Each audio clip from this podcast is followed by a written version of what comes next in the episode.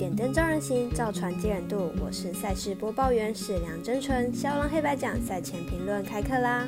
国庆连假第二天，外出游玩的人仍然很多。今天因为是国庆日，所以防疫五月天也暂停了一次每天两点的防疫记者会。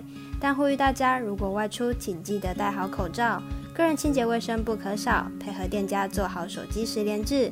不会的人快学习一下，活到老学到老不是口号，是做到。帮助防疫加零，你我都有责任。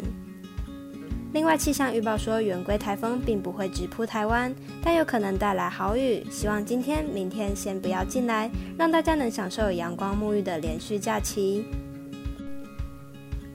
接下来看火热的美国职棒季后赛。明天凌晨四点，由光芒做客红袜主场。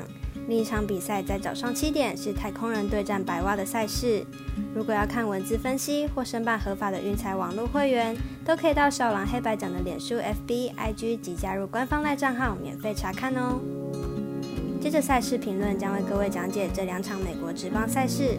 首先来说说光芒红袜观战焦点。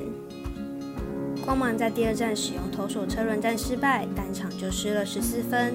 明日派出先发底的 Rasmussen，应该能给牛棚投手有一些喘息的空间。光芒先发 Rasmussen 近五场先发都是面对强队，不过失分都不超过两分。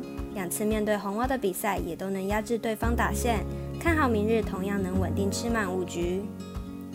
红袜先发 Evody 在外卡作死赛面对洋基投得有声有色，直球品质相当不错，状况正好。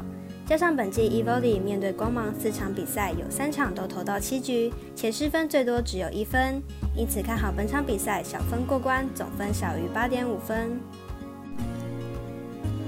第二场评论来看一下太空人和白袜的比赛。太空人先发 Garcia 本季十一胜八败，防率三点三零。本季作为先发参加季后赛，去年新秀赛季在季后赛的表现不多，只有两局的记录。不过今年作为先发稳定出赛后的表现不错，有不俗的三振能力。白袜先发 Sis 本季十三胜七败，防率三点九一。本季表现开高走低，季末的表现不太稳定。不过三振能力出色，本季缴出了两百二十六次三振。本季也是首度作为先发参加季后赛。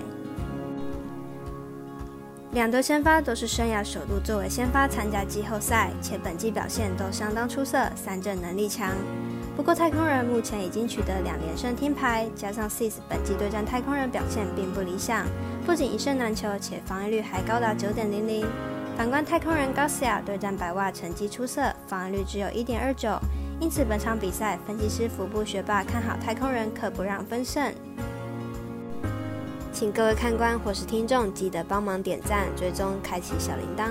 您的支持决定节目的长度，而节目的长度决定评论的场数。香囊团队能开心做节目，你们也能开心打微微，这就是双赢。至于足球相关消息，欧洲国家联赛的淘汰赛焦点赛事有九点的比利时对上意大利，明天凌晨两点四十五分法国对上西班牙。可以看看艾尔达有没有转播，或找找网络直播都不错。因为对战组合是强强对决，当然凌晨五点的世足资格赛，巴西对上哥伦比亚等也都有许多精彩赛事。但最后还是要提醒各位客官，投资理财都有风险，想打微微也要量力而为。对赛事评论喜欢就跟着走，不喜欢可以反着下。我是赛事播报员是梁真纯，我们下次见喽。